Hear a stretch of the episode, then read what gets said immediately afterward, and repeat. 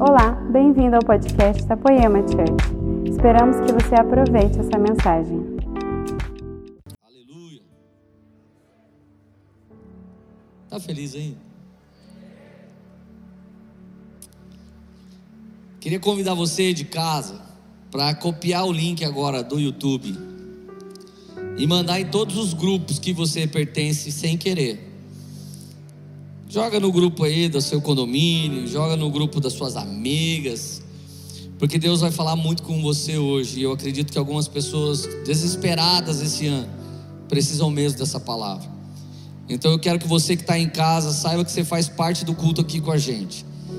A gente está aqui exposto à presença, mas você que não pôde estar aqui com a gente, não pode, você está junto com a gente aí de casa. Então pega o link sem querer, depois você põe assim, ops. Pastor, mas não é mentira.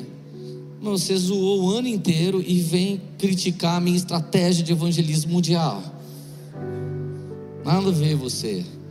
Está dando lugar para Satanás. Não foi reto a vida toda. E agora Poxa vida, lembre de Raabe, que foi livre, que deu um miguezinho.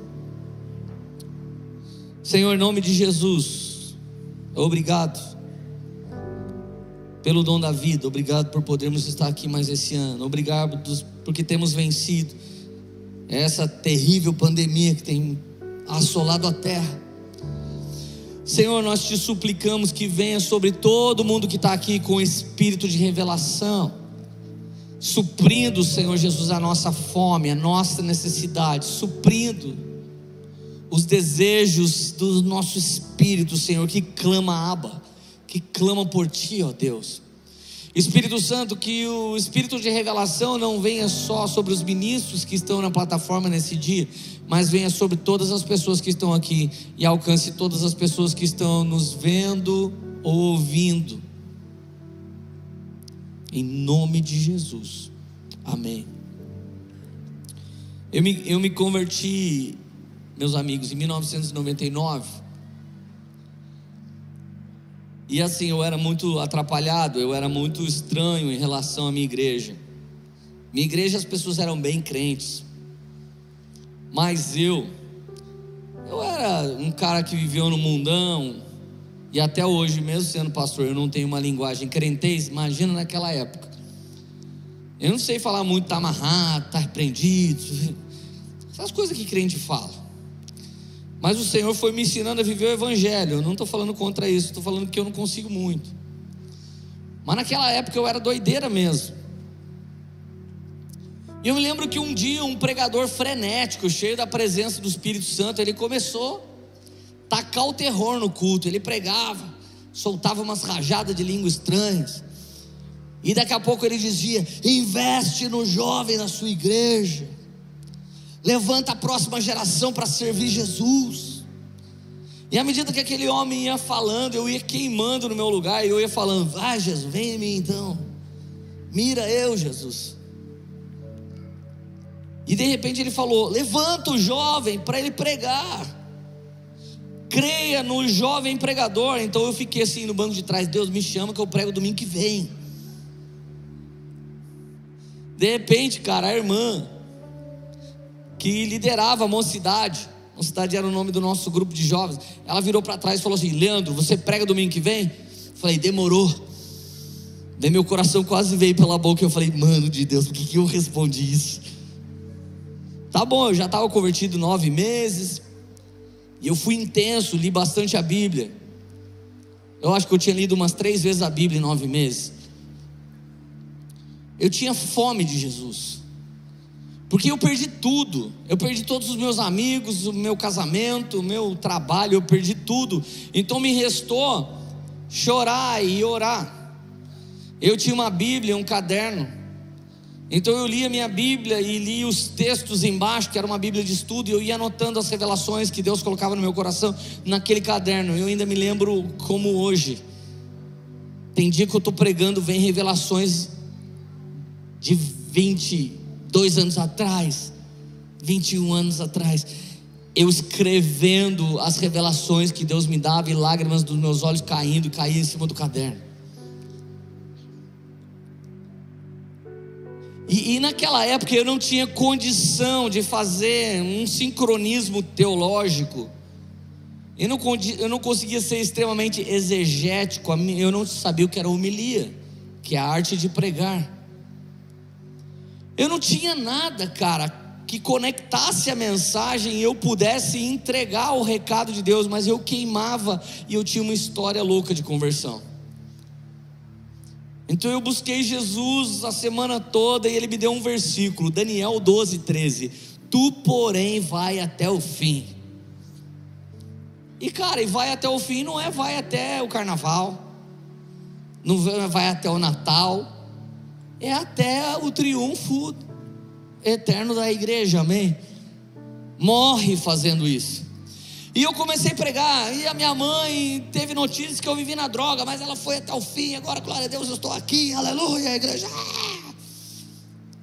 E meu pai também viveu bebendo umas e outras e muitas outras. E aí minha mãe orou por ele, e Jesus transformou meu pai, minha mãe foi até o fim. Cara, eu não tinha teologia suficiente, mas eu era apaixonado por Jesus. E quando eu li os textos bíblicos, ele queimava dentro do meu coração. Só que o tempo vai passando, você fica bom de pregar. Não que minha pregação seja boa, mas você vai sabendo o que fazer.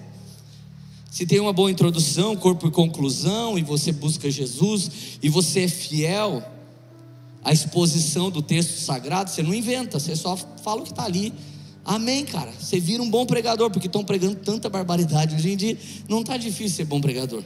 Aliás, é a época mais fácil de toda. Porque o que as pessoas inventam. As pessoas estão confundindo grandes homens conquistadores do mundo com pastores, porque eles estão misturados em cima da plataforma. Eles se juntam e daqui a pouco vem de curso, vem da igreja, e daqui a pouco é uma baderna. Mas pregando por aí, a minha mensagem foi mudando, ela se tornou temática. Criticamente na teologia, eu tenho uma mensagem normalmente temática. Eu escolho um tema, Jesus revela um tema no meu coração, depois eu vou montando uma estrutura bíblica que revela aquele tema. Mas o tipo de pregação que eu vou fazer hoje para você é o meu tipo favorito. Porque é aquela pregação que pula da Bíblia dentro do coração do pregador enche o espírito dele, enche a alma dele, e ele começa a chorar só porque ele está lendo a Bíblia, e de repente aquilo que faz efeito dentro do pregador, ele sabe que ele pode servir para as pessoas, porque aquilo que te marcou é a maneira que Deus pode te usar para marcar outras pessoas, amém? Agora, hoje, claro, que depois de anos estudando as Escrituras, lendo o livro, lendo a Bíblia, você sabe não viver só de uma revelação, que pode ser uma revelagem, mistura de revelação com viagem. Tem que ser uma revelação doutrinária, pode até ser uma revelação de Deus, mas ela tem que ser calçada na palavra, para ela ser realmente uma mensagem poderosa, amém? Então, esses dias eu abri a Bíblia no livro de Ruth, apenas quatro capítulos, que livro maravilhoso, minha gente. E eu já preguei muito sobre Ruth. Nos últimos tempos eu fiquei mais neotestamentário, pregando mais a mensagem do Novo Testamento, da nova aliança. Mas o Senhor jorra, quando Ele está afim de falar, irmão, Ele fala através de um versículo, Ele fala através de cinco, Ele fala através de uma história.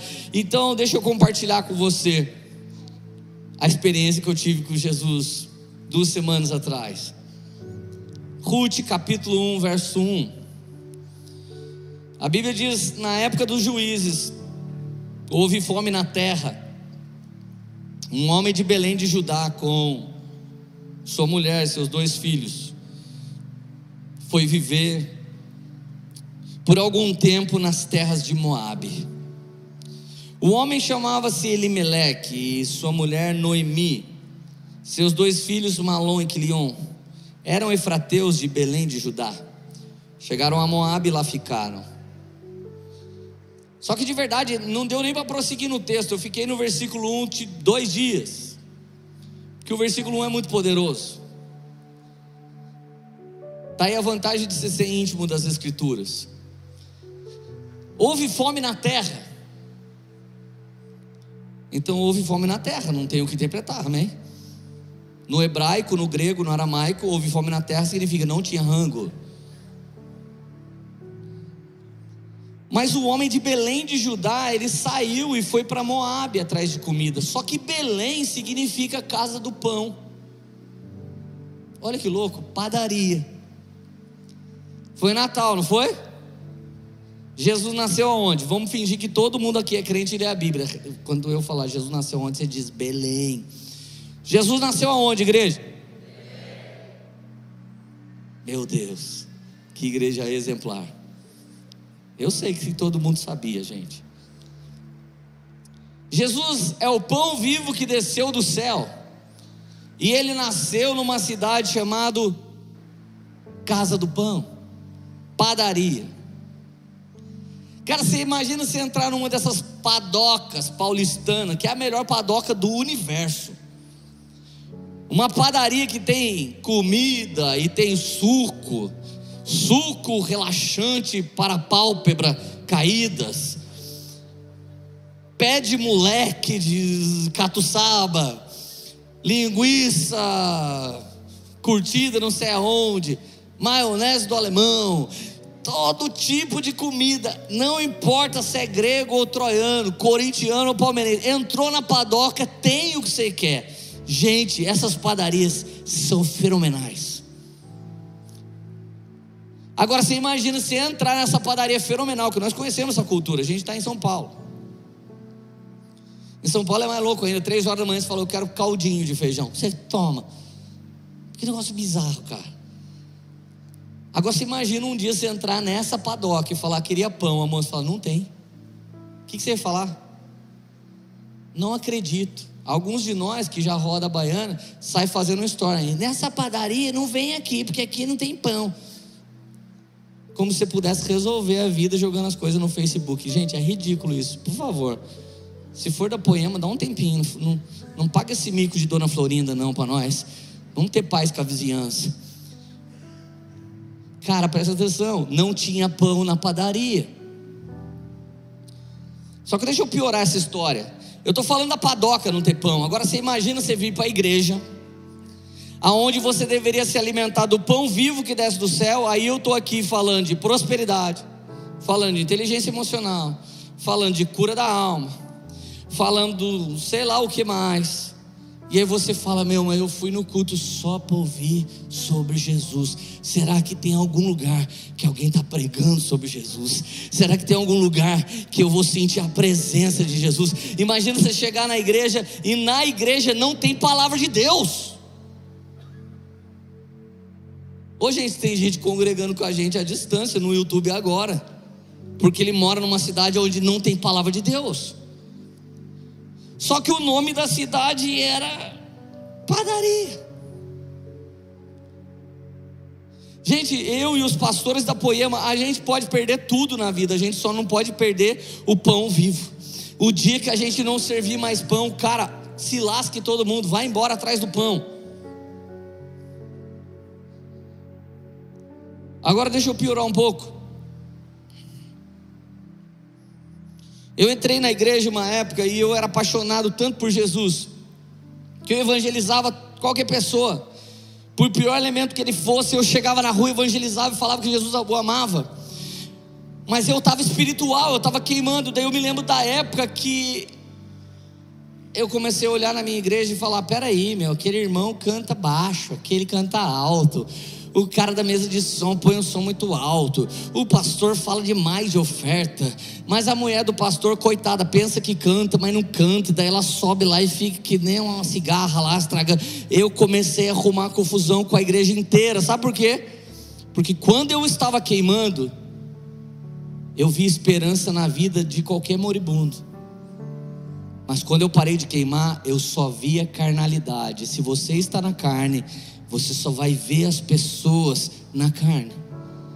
Mas se você está no espírito, você pode olhar para o caos, você vai ver aquilo com os olhos de esperança, aleluia.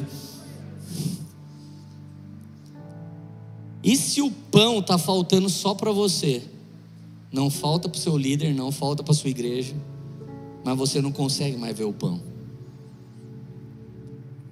Leandro, mas tem como? Tem. Às vezes nós cobiçamos muito mais o dinheiro do que o pão, muito mais um relacionamento que vai acalmar a minha emoção do que o pão. Às vezes eu quero usar a igreja do Senhor para eu fazer meus negócios, ao invés de eu cuidar dos negócios dele. Às vezes eu começo a viver uma vida falsa, eu pinto que sou alguém que não sou. É porque eu já perdi o pão. Então o maior erro de Elimeleque, Noemi, Malon e Quilion foi sair de Belém. Porque se há um lugar que a Bíblia tinha uma promessa para nascer o pão vivo, não era em São Paulo, não era em Nova York, não era na cidade do México, não era em Tóquio, não era em Dubai, não era nas maiores cidades do mundo. Mas de ti, Belém, virá o Salvador das nações, é da padaria que vem o pão. Eles sabiam daquilo, mas Elimeleque falou: amor, não tem mais comida aqui, vamos embora. E Noemi, como uma mulher sábia, foi junto com o marido, Malon e Quilion, seus filhos também foram. Elimeleque significa meu Deus é rei, então por que, que não confiou nele? Noemi significa minha delícia, Malon significa doente, Quilion, desfalecido. Olha que desgraça de família. O pai, meu Deus, é rei. A mãe, minha delícia. Primeiro fruto do relacionamento deles, doente. O segundo, desfalecido. Tem gente que consegue desejar ser líder na igreja, pastor, pregador, mesmo tendo em casa um doente, um desfalecido. Nunca deseje por isso, irmão. Quando o Senhor começou a me chamar para virar pastor, eu, eu fiquei orando por sete anos. Não aceito até que o meu casamento seja restaurado. Eu não vou conseguir pregar sobre família. Faz para mim primeiro, Jesus, por favor. Porque quando eu tiver que pregar no culto de família, eu não vou querer. Quando eu for falar em restauração de casamento, eu não vou conseguir. Não aceite meia cura. Jesus não é mineiro. Meia cura é queijo, gente. Pelo amor de Deus, a piada é ruim, mas o propósito é alto. Ele faz a cura por inteiro. Mas Elimeleque falou: vamos sair daqui. E foram para Moab. Moab significa o outro pai. Quando você abandona o seu rei, você vai procurar outro pai. A paternidade do mundo que tenta te seduzir Todo cara que não crê nos propósitos de Deus, ele sempre é atraído por cilada. Isso é física quântica. Se você é uma pessoa de Deus e você não faz gambiarra e anda na nobreza, você vai atrair para suas vidas os nobres. Mas se você faz coisas que não deve, você vai atrair pessoas que fazem coisas que não deve. É natural. É naturalmente magnético. Versículo 3: Morreu Elimeleque, marido de Noemi, e ela ficou sozinha com seus dois filhos. E eles se casaram com Ruth e Orfa. Mas também eles morreram. Então aquilo que era ruim piorou. Nunca duvide de sair da presença de Deus, fica ruim, mas depois só piora, irmão. Não, não existe fofura por desviado. Se você estava desviado, ainda bem que você veio aqui hoje, porque esse é o último dia de desviado. Vocês deviam amar o filho pródigo, gente. Era para falar um aleluia com força. Ou vocês são o filho pródigo da casa? Seja bem-vindo, desviado, em nome de Jesus. Está melhorando. Gente, ela tinha um marido que o Deus era rei só no nome, mas não era rei da vida dele. Um filho doente e um filho desfalecido. Arruma duas noras. Uma, o nome significa amizade, a outra, gazela. Sempre tem os irmãos gazela, né? Saltitando para cá, saltitando para lá. Você vai chamar atenção, sal, saltitada rapidinho do Neymar, dá uma pedalada, vaza. Você vai dar uma exortada, oh, escapou de novo. Sempre tem um irmão gazela. De repente morre todo mundo, sobra o quê? Três viúvas. Ô oh, gente, misericórdia. Aposto que o ano que aconteceu isso foi 2020. Pior ano da existência. De repente, lá no versículo 6, Noemi fica sabendo que Deus está dando pão na poema de novo, mas ela estava desviada. Ela estava bem longe daqui. Esqueceu os louvores e estava cantando. Hoje é festa lá no meu AP. Pode aparecer, porque o louvor você não consegue gravar, mas daqui a pouco você canta o funk sem nunca ter ouvido. Que coisa, né, gente? Isso acontece comigo. Ergue a mão alguém para não me deixar passar vergonha, gente. Sempre vê uma música que você fala, mano, aonde que eu aprendi essa coisa? Mas aquela canção que tem a ver com a sua vida, os propósitos de Deus, você esquece. Ai, como era que é mesmo a música do Zaqueu? Teve gente que esqueceu a música do Zaqueu, gente. Quando Noemi soube que lá em Moab, que o Senhor veio em auxílio do seu povo e começou a dar alimento em Belém, ela decidiu voltar. Só que no que ela está voltando, ela fala assim para as duas noras dela: Gente, o mundo tem uma lei desleal. O mundo é dos espertos. Repete comigo: o mundo é dos espertos. Mas o reino é dos filhos de Deus. Amém? Não adianta você querer dar certo no mundão, porque o mundo é dos espertos, você não vai ser. Agora, se você for, você não vai ser filho. Porque Deus não vai receber nosso jeitinho brasileiro. Então, olha só, ela, ela existia uma lei na, na terra dela, em que uma mulher viúva ela se casa com um parente do falecido, para que ela desse continuidade ao clã, à família, ao sobrenome. Então Noemi está indo embora com as duas. E ela diz assim para as duas: Se eu fosse vocês, eu voltava para casa dos seus pais. Vocês ainda são jovens. Eu sou uma viúva velha, mas vocês são viúvas jovens. Volta para casa dos seus pais. Quem sabe vocês arrumam uns garotões aí. Vocês casam, porque vocês não vão esperar, né? A velha aqui casar, ter filho de novo, eles crescer para casar com vocês, para honrar Malon e Quilion. Vocês vão esperar? Nessa órfã, lembra dela? Uh, a gazela. Tá bom, chorou, mas fazer o que, né? Aleluia. Ai, sogra, não. Partiu Moab. Desculpa aí. Tamo junto, mas bem longe. Tem uns irmãos que desviaram, escreve para mim no meu Instagram, tamo junto. Junto na onde, irmão? Tá indo pro inferno, eu não tô. Como assim tamo juntos? Vá se lascar, Deus que me livre desse irmão. Vai escrever tamo junto pro diabo, velho. Sai fora. Cara, de repente, Ruth olha para a sogra.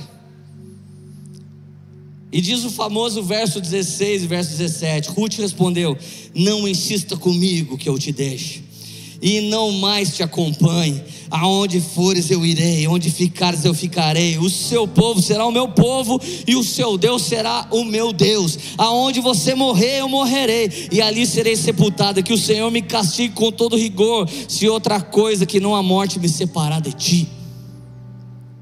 Cara, aqui nasce paternidade espiritual, aqui nasce ligação espiritual.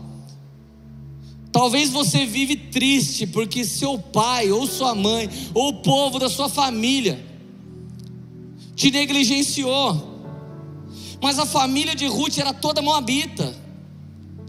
Mas quando ela encontrou uma mulher que tinha um propósito mais alto, ela declarou: eu posso não ter pai para honrar, eu posso não ter mãe para honrar, eu posso não ter marido para honrar, mas me restou você, sogra. Mas eu sei que há uma promessa sobre sua vida. O seu Deus é o meu Deus, o seu povo é o meu povo. Onde você for, eu vou. O que você fizer, eu vou fazer. Ela apontava para a obediência de Jesus. O que ele viu o pai fazer, ele fazia. O que ele ouviu do pai, ele nos contou. E tudo que ele fez foi o que ele tinha visto e ouvido do seu pai primeiro. E ele nos revelou assim: o Deus todo-poderoso, de alguém que vai na sua frente, ele derrama heranças espirituais sobre sua vida.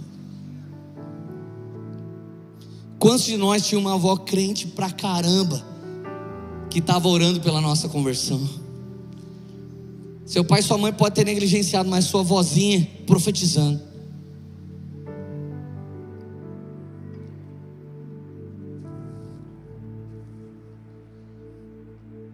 Quando Noemi viu que Ruth estava de fato decidida, versículo 18, então ela prosseguiu as duas para Belém.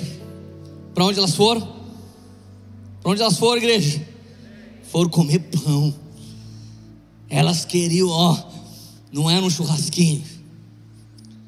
Elas não queriam ouvir as músicas que mais fazem sucesso no Brasil. Sabe que música que mais faz sucesso no Brasil?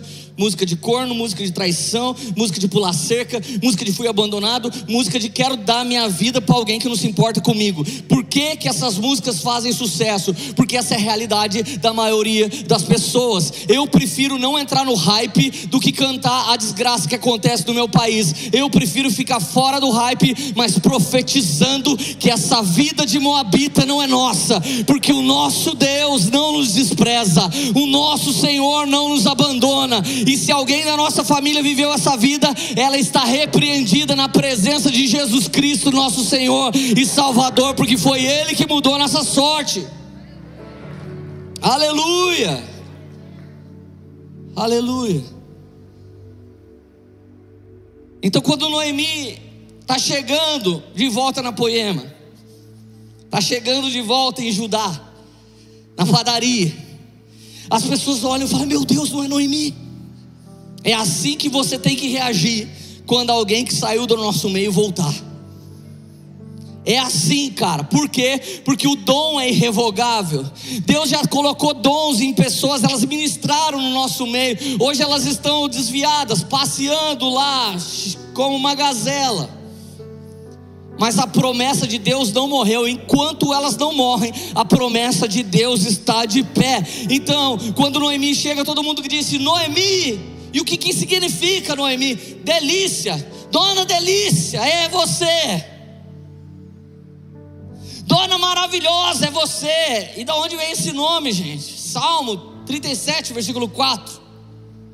Se você fizer do Senhor o seu prazer mais alto, é certo que Ele te chamará de minha delícia, é certo que Ele mimará a sua vida. Não há nada nem ninguém que você tem que buscar mais do que Deus, porque se você fizer dele o seu prazer mais alto, é certo que Ele te escolhe de maneira diferente dos demais.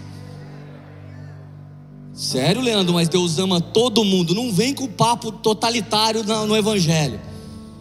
Quer ser canhota, o problema é seu. Mas não tenta mudar um Deus conservador que conserva a família num canhota. Não tenta mudar isso. Quem tem mais de um filho aqui, ergue a mão. Por favor, deixa eu te ver. Vocês amam os filhos que vocês têm? Ergue a mão.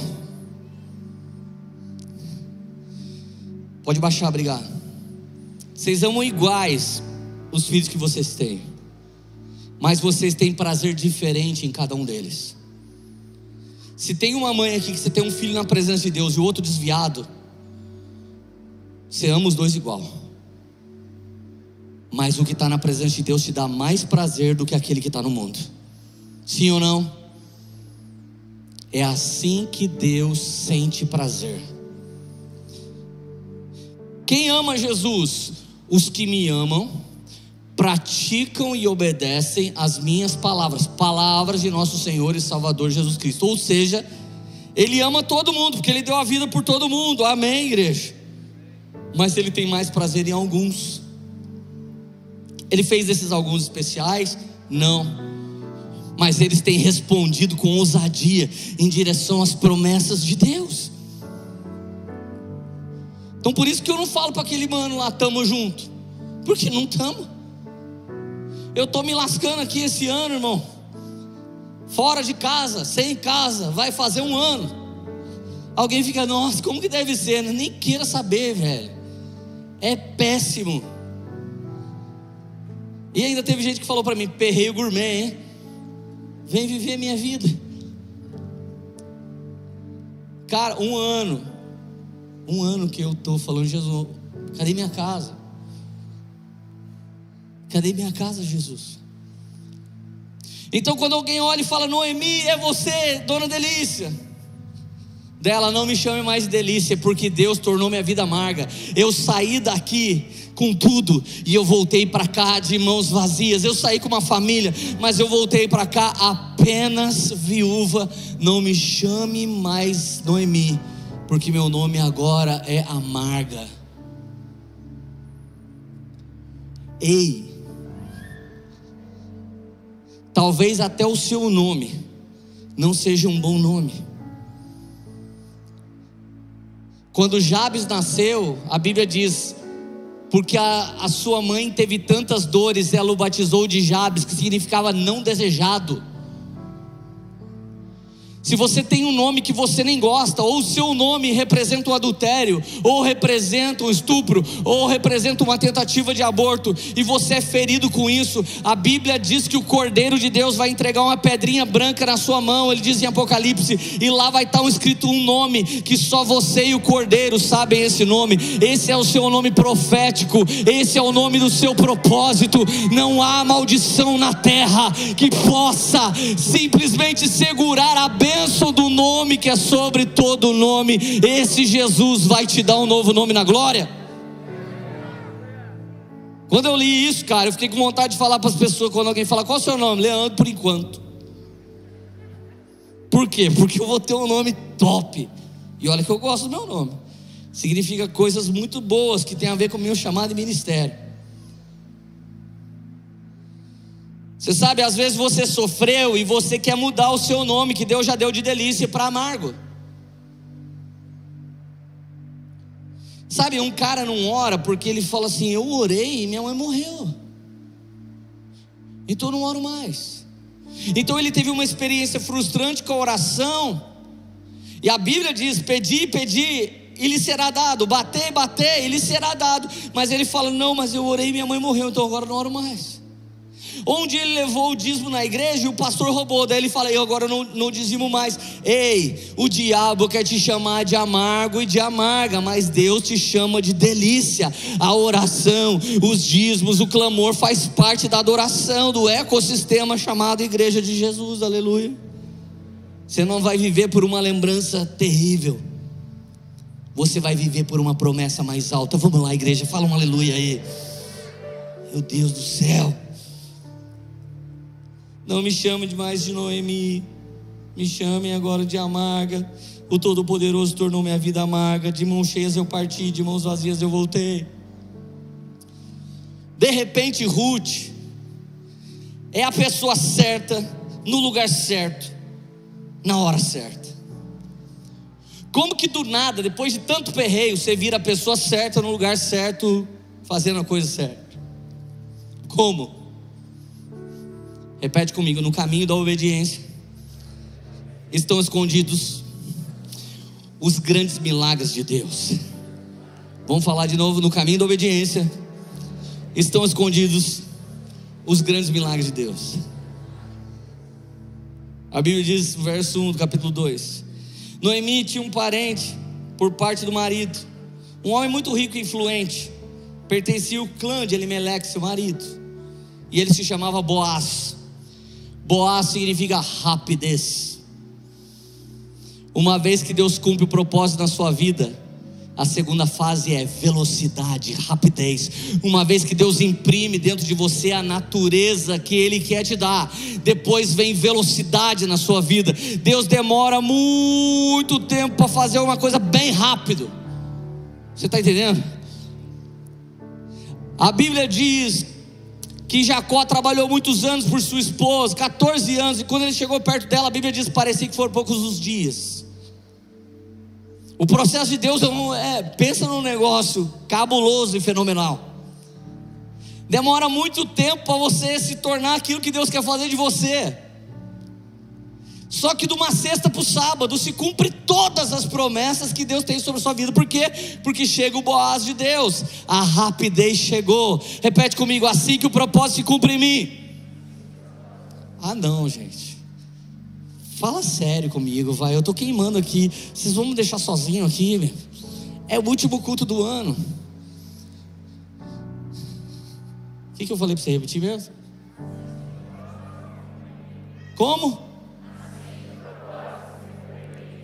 Deus tem velocidade para cumprir as promessas em minha vida. Então fica frio. Se você é dos anos 80, fica fral. é frio. Porque Jesus não está demorando, Ele está caprichando, aleluia. Ele está fazendo bem feito, amém. Então Noemi, ela sai, versículo 3. Então ela foi e começou a colher espigas atrás dos ceifeiros. Casualmente entrou justo na plantação que pertencia a Boaz, que era do clã de Elimelech. Olha que sorte que ela deu. É muita sorte, né, gente? É isso que as pessoas falam dos obedientes. Mas que sorte, hein, Leandro? Você não viu nada. Se eu postar tudo, você pira. Mas é sorte que não acaba mais. Até para quem cola na nossa, dá sorte também. Por quê? Porque no caminho da obediência se escondem os grandes milagres de Jesus, não é no caminho da desobediência. No caminho da desobediência tem uma arapuca para te pegar. No caminho da desobediência tem uma armadilha para você cair. No caminho da obediência tem uma pessoa para te enganar. No caminho da desobediência. Eu falei tudo errado. Mas você entendeu tudo certo. No caminho da obediência esconde os milagres de Jesus. E no caminho da desobediência se esconde uma cilada sorrateira do inimigo. Por acaso ela foi parar de todas as eiras que ela podia colher, logo na de Boaz. Então os ceifeiros iam cortando milho, sei lá o que, cevada, ia guardando, e caiu umas espigas para trás. Gente, ela não chegou lá nos judeus e deu carteirada. Eu já sei que vocês cuidam dos estrangeiros. Então eu queria minha bolsa estrangeira. Não, ela foi trabalhar. E ela queria sustentar a sogra dela, que ela queria honrar. Era velhinha, não conseguia mais trabalhar, então ela saiu colhendo. E ela foi colhendo, e ela colheu o dia todo. Versículo 5: De repente Boasa viu no meio da turma e falou: Quem que é essa mulher diferente? Olha o que é um governante. Eu gosto muito quando alguém chega para mim, ah, sabia que eu sou lá da Poema já faz tempo? E eu falo, eu sei. Você senta ali para o lado direito da igreja, né? Ai, pastor, você já me viu? Eu vejo todo mundo, irmão. E o dia que Deus me revela, eu entro dentro da máscara. Como eu já vi alguns caras de pau aqui sendo transformados, aleluia. Assim como eu era quando cheguei. O capataz respondeu para Boaz: ela é uma moabita que voltou com Noemi. Boaz disse no verso 11: Contaram tudo, Boaz respondeu para essa mulher: Contaram tudo que você tem feito para sua sogra. Depois que você perdeu o marido, como deixou seu pai, sua mãe, sua terra natal para viver com um povo que você não conhecia bem, o Senhor te retribuirá poderosamente o que você tem feito para ela, que seja ricamente recompensada pelo Senhor seu Deus. Antes desse homem tentar fazer qualquer coisa para ela, ele já a admirava. A nobreza de Ruth colocou ela entre os homens nobres. Você nunca vai perder de trabalhar honrando, mesmo que seja no serviço mais elementar da terra. Você nunca vai perder se você tiver nobreza de Deus, se você for uma empregada, um trabalho simples, mas você vai poder fazer como a serva de Naamã, você vai dar destino profético para o seu patrão. Quantos homens se converteram quando contrataram uma empregada cheia do Espírito Santo, gente? Deus sempre vai ter uma porta aberta para você. Então Boaz viu que ela colhia, viu que ela estava honrando aquela senhora, e ele disse: Certamente o Senhor vai te abençoar muito. Então Noemi vai embora para casa, Ruth olha e fala: Meu Deus, menina Onde é que você arrumou tanta comida? Sogra, a senhora não acredita. Lembra que a senhora disse que tinha um parente próximo que podia me resgatar? Eu fui parar logo na casa dele. Sabe por quê? Porque ela deu sorte. Não é, gente. Já tem uma tatuagem saramandenga que diz: nunca foi sorte, mano sempre foi Deus. Já tem isso escrito para tudo quanto é lugar. Nunca foi sorte, sempre foi Deus. Até os manos já sabem que nunca foi sorte, sempre foi Deus, mas tem algum crente vitimista que sempre olha para o abençoado e diz: Santos, se tivesse aquele pai, até eu, mas você tem o mesmo pai que eu, caramba. Ele é o pai dos pais, aleluia. Ele é o Abba, pai, aleluia. É o mesmo pai. Aleluia, pelo amor de Deus, gente. Vem comigo, vocês estão muito tradicionais. O que aconteceu com vocês? Poema tradicional. Nós somos pentecostais renovados, carismáticos do fogo de Deus, dos sete dias, aleluia, aleluia. Vamos lá, igreja, dos sete dias, sete dias queimando, aleluia. Então Ruth contou à sua sogra como tinha trabalhado. O nome do homem em que eu trabalhei era Boaz. E Noemi exclamou: Seja ele abençoado pelo Senhor, que não deixe de ser leal e bondoso com os vivos e os mortos. E acrescentou: Aquele homem é nosso parente, é um dos nossos resgatadores. E o que é um resgatador, gente? É o parente mais próximo que podia casar com a menina que estava viúva. Oh, que sorte! Mas que sorte! Quando você não entendeu o que é obediência, o propósito dela, você vai sempre pensar que é sorte.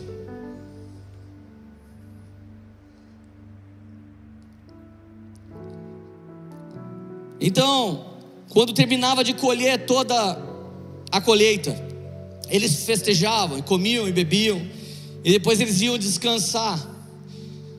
E Noemi sabia das coisas, ou seja, ela podia dar destino para Ruth.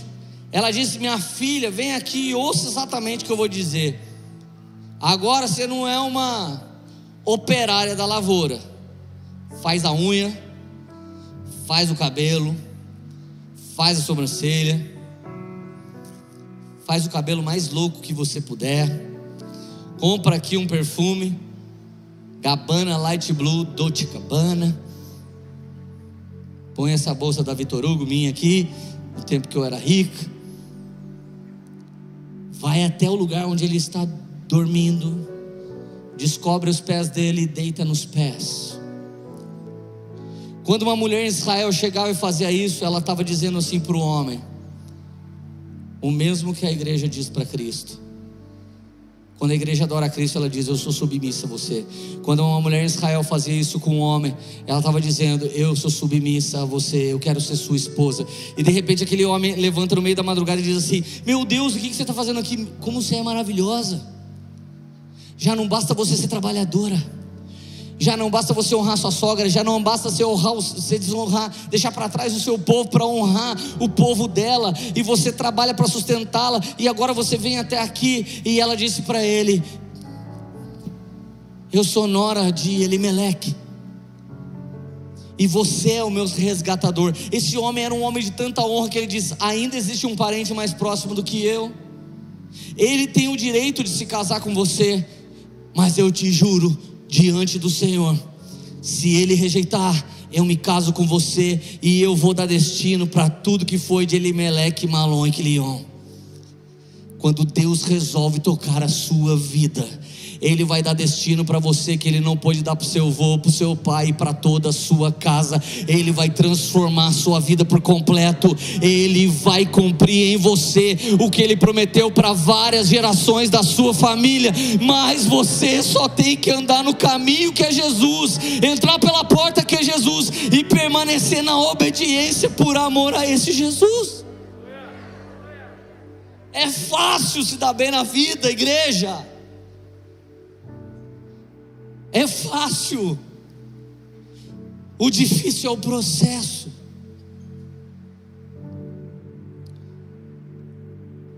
Dois dias atrás eu me tranquei no meu quarto. E eu comecei a chorar e falei: Jesus, obrigado por tudo que o Senhor fez. Obrigado porque o Senhor curou minha mulher do câncer. Obrigado porque o Senhor me permite fazer parte de uma igreja maravilhosa, como a Poema.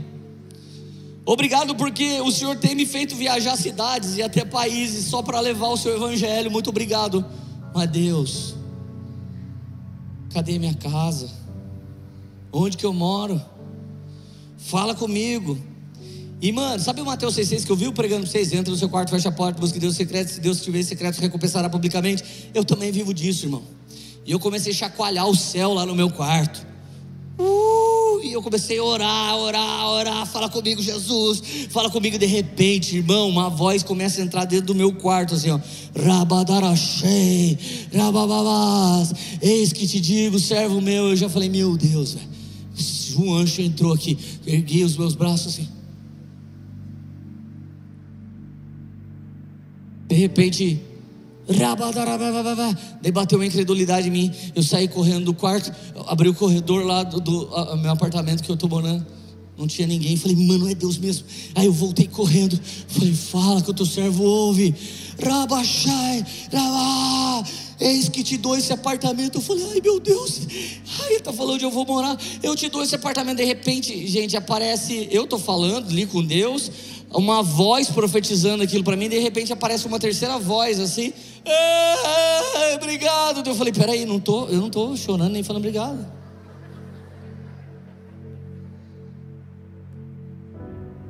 Aí eu fui indo por perto da sacada, assim, ó, foi ficando mais forte. Eu te trouxe para esse lugar, daí o cara, meu vizinho, não levou uma crente profeta para orar no apartamento dele, mano. E vocês, tudo, que Deus lhe dê em dobro, tudo que vocês estão rindo da minha cara. Cara, o tema dessa mensagem podia ser quando Deus fala com o vizinho e não comigo.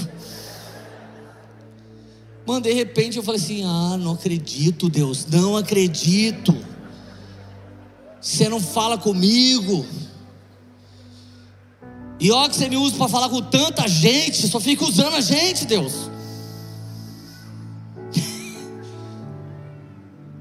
Mano, sabe quando você é líder de GC, aí você começa a paquerar um cara, e daqui a pouco você discipula uma menina acabou de chegar na igreja, ela casa com o cara? Eu estou me sentindo assim, gente.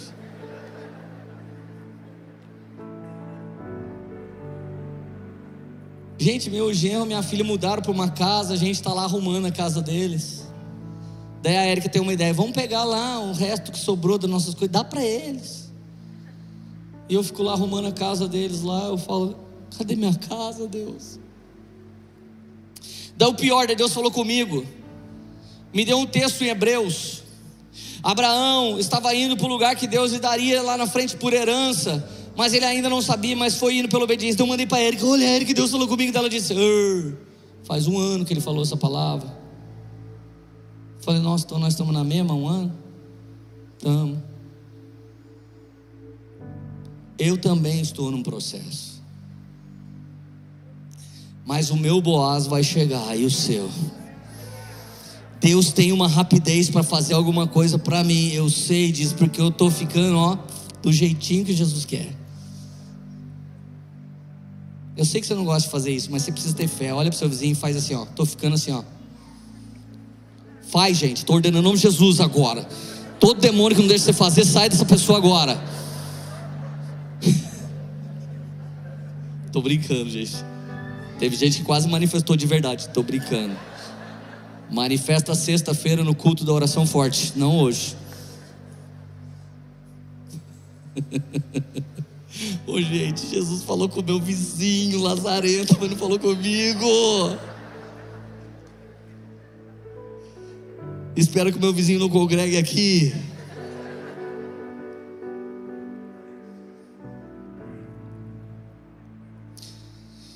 Então ela foi lá e descobriu os pés dele. Ele falou assim: Deixa eu te falar uma coisa, eu vou te resgatar, mas ninguém pode te ver aqui. Ou seja, o cara não quis aproveitar dela. Ele deu seis medidas de cevada, ou seja, prosperou ela ainda mais. Falou: Vai para casa, põe isso na cabeça. Se alguém te ver aqui essa hora, umas cinco da manhã, você estava colhendo, tá?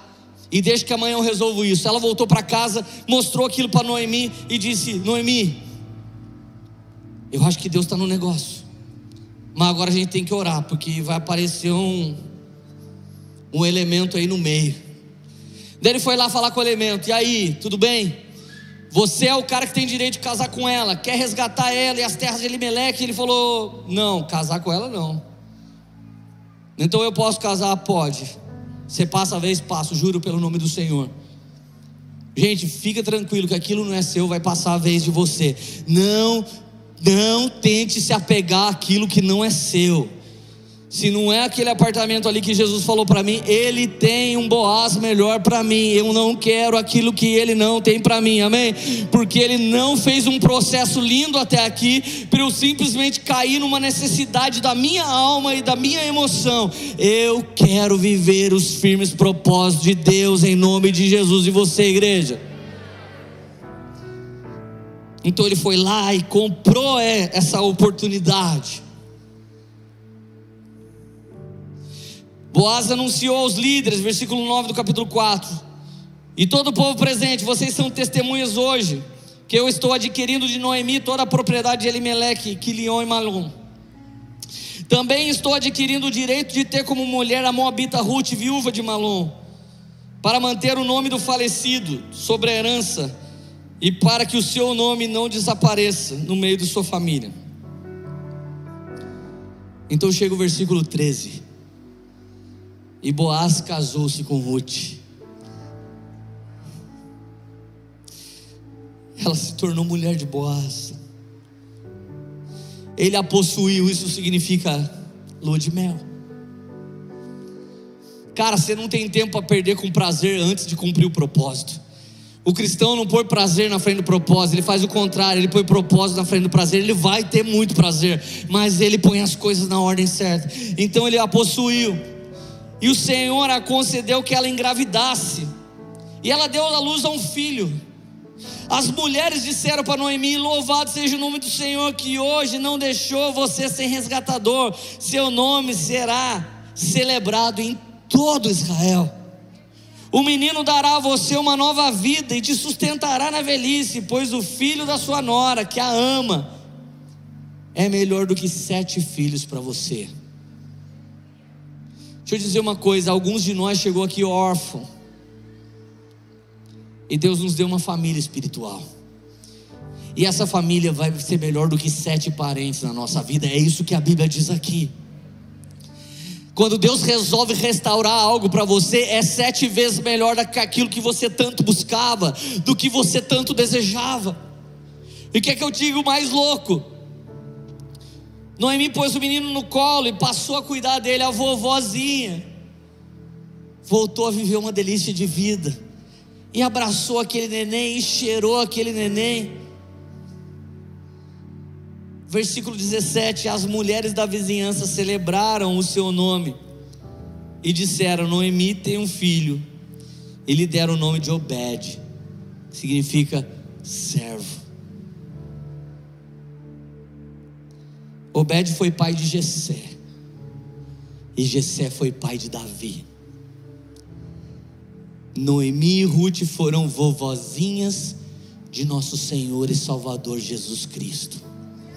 Aquelas que outrora ficariam fora da história porque elas obedeceram a Deus, elas não só receberam uma família, mas elas se tornaram parte da família espiritual que Deus está formando para si mesmo na terra. É, o nome delas está na genealogia de Jesus. Normalmente não aparece o nome das mulheres, porque o governo era dos homens, mas o nome Ruth e o nome Noemi é citado na genealogia de Jesus, por quê? Porque onde foi difícil, estreito, a abundância de Deus ela vem e ela é tão excelente e generosa que elas elas geraram Obed e eles geraram Jessé e Jessé gerou Davi. A Bíblia diz: nunca faltará um homem da dinastia de Davi fora do trono. Jesus é chamado o Messias filho de Davi. Eu quero dizer para você que outrora não tinha uma história, agora você está se tornando noiva do Cordeiro de Deus, morada do Espírito Santo e família do Deus Pai Todo-Poderoso.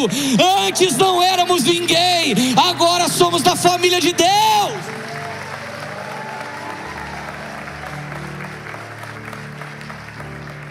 Muito prazer, Leandro, por enquanto. Muito prazer. Muito prazer.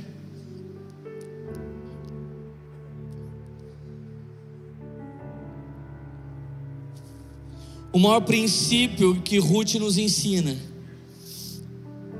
não despreze quem te lidera verdadeiramente no Senhor.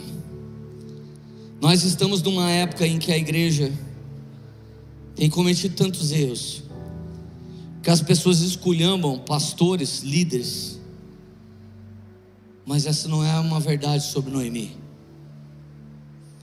Podemos passar momentos amargos, mas Deus nos chama de delícia.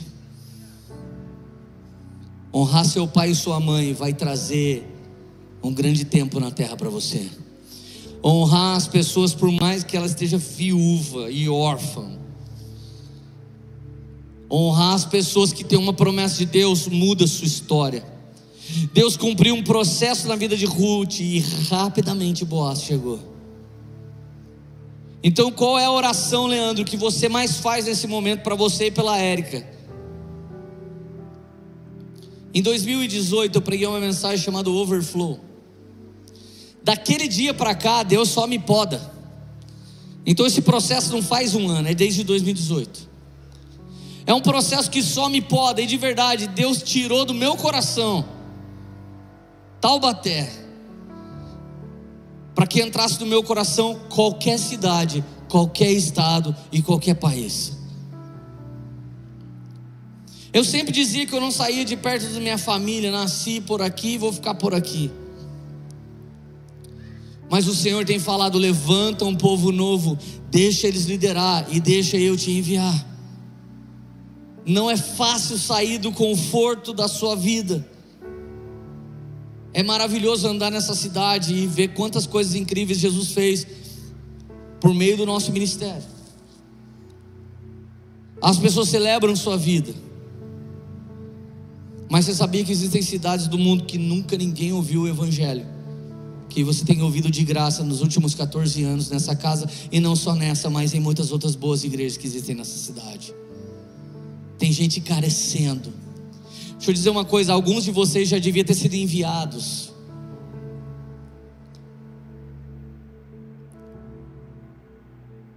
Então presta atenção se Deus já não te enviou, porque você precisa fazer o que Deus deseja. Você tem maturidade para ajudar pessoas. Eu não estou falando com muita gente nessa hora. Você tem bagagem, maturidade, processo e propósito na sua vida. Você deveria estar ajudando pessoas mas você ainda está pedindo, Deus me ajuda. Noemi teve que entender que a coisa não era mais com ela, mas era com a próxima geração. Então ela catapultou Ruth para viver aquilo que ela não poderia mais. Esse é um grande preço de amar a próxima geração.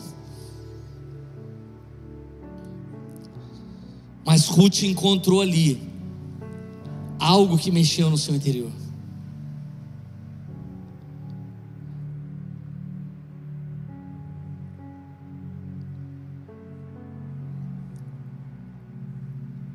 Que o Senhor possa abrir os olhos espirituais de todas as pessoas que estão ouvindo essa mensagem agora. Abrir os olhos espirituais e desviar os nossos pés de tudo aquilo que é uma cilada. Mas fixar os nossos pés em tudo aquilo que é um propósito. Que o Senhor hoje possa desviar os nossos pés do caminho da desobediência, da ganância, da prepotência, da arrogância, do individualismo e possa levar a nossa caminhada para a presença de nosso Senhor e Salvador Jesus Cristo, porque no caminho da obediência estão escondidos os grandes milagres do Senhor. Ruth não podia ver nada, mas ela podia sentir tudo no seu espírito.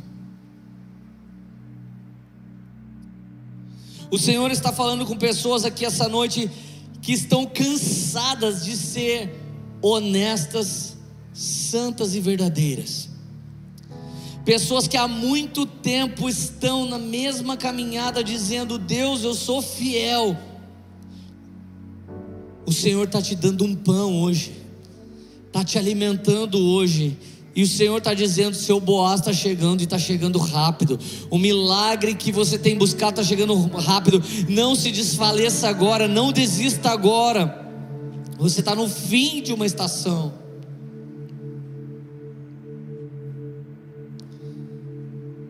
Mas de verdade, de 2018 para cá, eu tenho, eu tenho igreja estado tão estranho, porque eu entrei numa transição. E quando o homem entra numa transição, nem ele se entende. Existem pessoas que não estão entendendo exatamente o que Deus está fazendo, mas você sabe o que está fazendo. Então dá glória a Deus pelo seu vizinho que recebeu uma palavra de Deus. Dá glória a Deus por alguém que já está vendo o seu Boaz. Celebra a vida deles, porque Deus está trazendo outros Boazes também para essa estação na sua vida. Pai, no nome que é sobre todo nome, eu suplico sobre qualquer pessoa que está aqui. Não nos deixe ser gazelas espirituais que saltam para cá e caminham, e estão saltitando ao invés de caminhar. Faz de nós como Ruth amigos de Deus, amigos do propósito, amigos da obediência. Faz de nós, Senhor, amigos da palavra de Deus, amigos do Espírito Santo, amigos da Noemi, as delícias do Senhor. Faz de nós amigos da bondade, da verdade, da justiça. Faz de nós, Senhor Jesus, servos como Obed. Nos livra da militância, Senhor Jesus, que destrói e polariza o país mas nos, nos comissiona nos convoca para a milícia do céu, que estão caminhando aqui na terra, mas com as suas mentes lá na Jerusalém celestial. Eles estão fazendo aqui na terra como é no céu, Pai. Muda a sorte de pessoas dessa noite, em nome de Jesus. Se você crer nessa palavra, fique de pé. Vamos adorar Jesus com essa última canção, enquanto você transforma Ele na sua delícia, para Ele transformar você de volta na delícia dEle.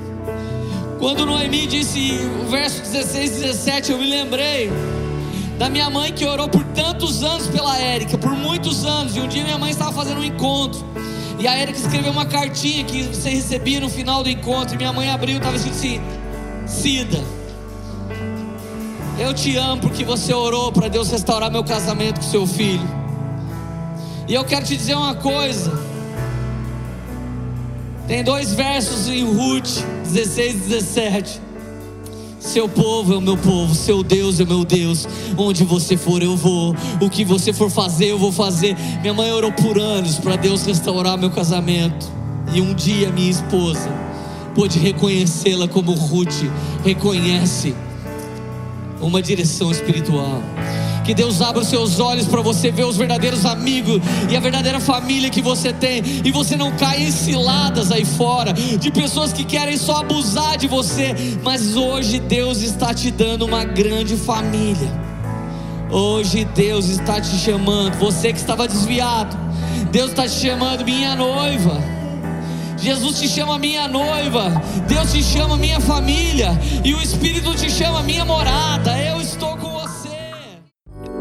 essa foi uma mensagem da Poema Church. Para você ficar por dentro de tudo que está rolando, siga nossos perfis nas redes sociais.